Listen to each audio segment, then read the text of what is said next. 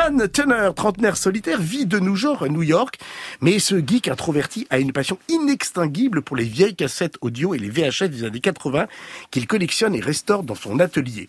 Approché par un puissant industriel ayant fait fortune dans le test ADN, il est chargé contre une somme conséquente de restaurer des cassettes vidéo partiellement détruites lors d'un incendie survenu en 1994. Pour cela, Dan doit rejoindre une maison carcérale et lugubre perdue dans les bois.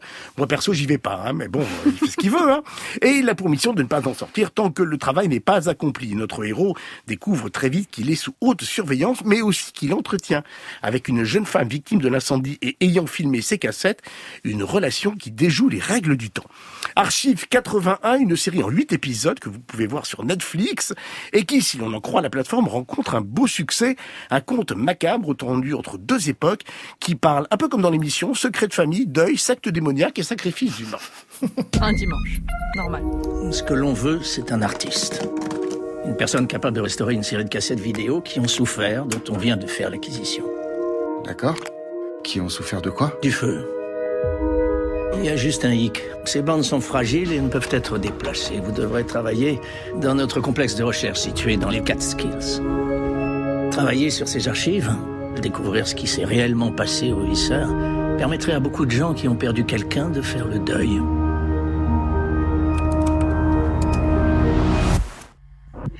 Ici Mélodie Pendras. Nous sommes le 11 mars 1994. Il est 10h32. C'est le premier jour de mon projet d'histoire orale qui porte sur l'immeuble Visseur. Je vais toquer à quelques portes maintenant. Souhaitez-moi bonne chance. Vous avez entendu ça? Entendu quoi? Il y a quelque chose dans ce monde qui nous appelle. Il y a quelqu'un? Archive 80, une série créée par Rebecca Sonnenschein, scénarisée par Harris Boardman, d'après un podcast éponyme, et produite par James Wan, l'enfant roi du cinéma d'horreur du cinéma de genre, puisqu'on lui doit entre autres la saga Saw, Conjuring, ainsi que Aquaman pas des chefs-d'œuvre, hein, soit, dit en passant. Dans les rôles principaux de cette série horrifique, Mamoudou Ati, Dina Chiabi, pardon, et Martine Donovan que l'on a vu récemment dans le Ténet de Christopher Dolan. Bah, la presse n'est pas mauvaise pour Télérama. Archive 81 est un drame fantastique, un peu laborieux mais intrigant. Pour le monde, l'intrigue est boitillante, mais on retiendra de ce voyage ses inventions poétiques et l'émergence d'un couple inattendu et attachant. Noémie, partagez-vous ce enthousiasme mesuré, on peut dire J'aurais aimé le partager. La série, sur le papier, avait tout pour me plaire. Euh, du found footage, donc des enregistrements retrouvés, c'est la base de l'intrigue. Des portails entre les époques, la possibilité des fantômes, société occulte, des vieilles bâtisses, un peu de poétique des ruines, un peu de désespoir Lovecraftien à ces grands espoirs euh, ont répondu une grande déception. On sentait venir quand même. oui. hein. Alors vous l'avez dit, c'est- adapté d'un podcast de 2016, très euh, assez plaisant d'ailleurs, avec vraiment euh, un parfum très vintage, un joli travail sur les bruits. Et là, on essaye de le mettre en image, et c'est là que je cesse de comprendre. J'ai l'impression qu'il n'y a pas d'intérêt pour ce passage de- d'une aventure sonore à une aventure visuelle. Alors notamment euh, via cette fausse promesse qu'est le found footage, donc l'enregistrement retrouvé. Euh, c'est normal qu'il y ait deux régimes d'image à l'écran, c'est-à-dire on voit à la fois les enregistrements, ce qu'a filmé Mélodie, le personnage principal, et on voit également eh bien les images qui correspondent au reste de la série, où on voit Dan en train de restaurer tout ça. Donc c'est normal qu'il y ait deux régimes. Seulement ce que je ne comprends pas, c'est cette manie qu'a la série de nous gaver en permanence visuellement en complétant les images retrouvées de Mélodie. Tout l'intérêt du fin de footage, normalement tout son sel, c'est de jouer sur la frustration, ce que la personne qui filme n'arrive pas à filmer, le flou, le hors-champ. Et là, ça n'a aucun intérêt pour euh, les personnes qui, filment cette aventure, euh, ce qui, ma foi, euh, m'échappe totalement. Alors je me suis dit, bon, le luxe que ça donne à vouloir tout filmer, c'est qu'on pourrait vraiment filmer un décor, ce fameux immeuble visseur dont on nous parle tout le temps, qui est très mystérieux, qui serait un personnage à part entière. J'attendais un vertige à la Jacques Torrance dans les couloirs de l'Overlook, mais ici les couloirs ne sont que des couloirs, et on ne comprend pas en quoi ce visseur est un endroit spécial, en tout cas à l'image, ça ne suscite aucun intérêt. Ce qui fait que la curiosité est restreinte au récit.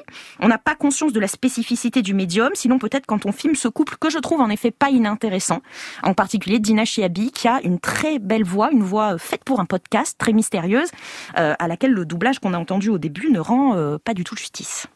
Benoît, vous nous entendez Oui, bien Depuis sûr. l'autre je- temps, depuis un autre espace-temps Mhm. peut-être. Qu'avez-vous pensé d'Archive 81, cher Benoît?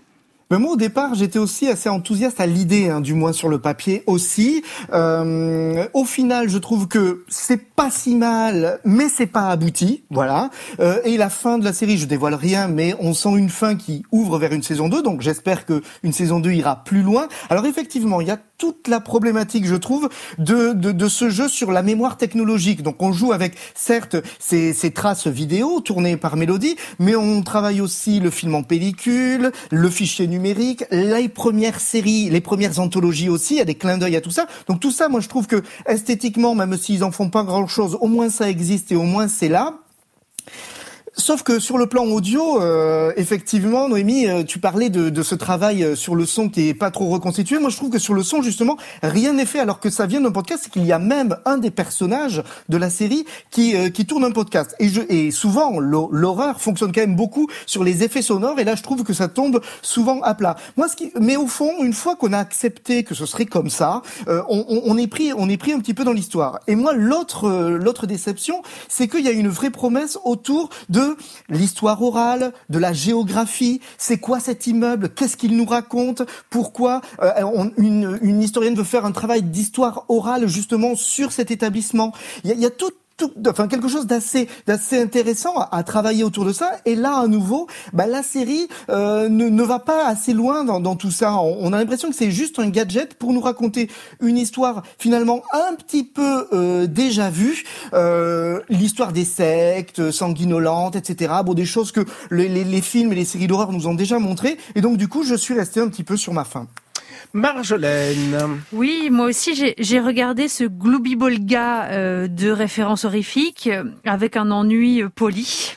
Euh, puisque le fun footage, bah, ça a 15 ans, hein, Blair Witch, euh, voilà. Les histoires d'exorcisme et de snuff movie, au moins 45 ans. Euh, L'immeuble chelou, en plus à New York, on l'a déjà vu aussi à peu près 1043 fois. Euh, on a l'impression d'une énième série Netflix qui est créée pour, voire par l'algorithme, avec le vintage années 90 pour changer des années 80 de Stranger Things. En même temps, Mélodie écoute Joy Division, donc on est vraiment là pour le coup dans l'esprit euh, 80 euh, que vous aimez, Xavier. Euh, la dimension parallèle, les corridors chelous, la forteresse des années 80, euh, la moisissure sur les murs. Enfin, vraiment, ça n'aide pas. Et moi, pour moi, le couple improbable de la série n'est pas entre euh, Dan et euh, Mélodie, mais entre Dan et son meilleur ami.